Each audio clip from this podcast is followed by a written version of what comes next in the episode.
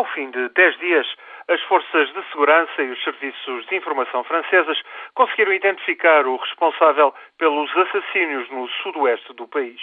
Um francês de origem argelina, nascido há 24 anos em Toulouse autoproclamado combatente pela instauração do califado segundo os estritos mandamentos de Maomé, um salafista, portanto, com passagem pelo Afeganistão e Paquistão e referenciado pelos serviços de informação de Paris.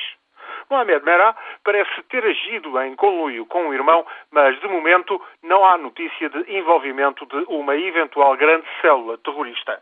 A ser assim, a França lamenta sete mortes três paraquedistas, dois deles oriundos do Maghreb e outro das Antilhas, um rabino, professor numa escola de Toulouse e três crianças judias. Assassínios a sangue frio, mas ainda assim longe dos grandes atentados que atingiram Madrid em 2004 ou Londres no ano seguinte. A França continua, pois, a ser alvo falhado da Guerra Santa terrorista, mas, como qualquer outro país, não está livre dos ataques de indivíduos isolados ou com cumplicidades mínimas.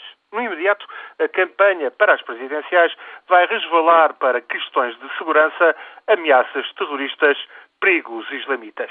Da banda da extrema-direita, Marine Le Pen lançou-se logo esta manhã na exigência de um referendo sobre a reintrodução da pena de morte. Marine repetiu ainda advertências contra a ameaça do fundamentalismo islâmico.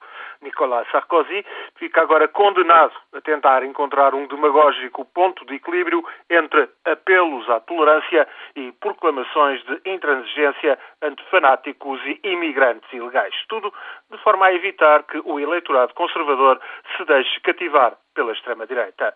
O socialista François Hollande terá, por sua vez, de se mostrar confiante e decidido em questões de segurança para não perder um eleitorado indeciso, mas temeroso ante a violência. Eleitores que serão fundamentais na segunda volta.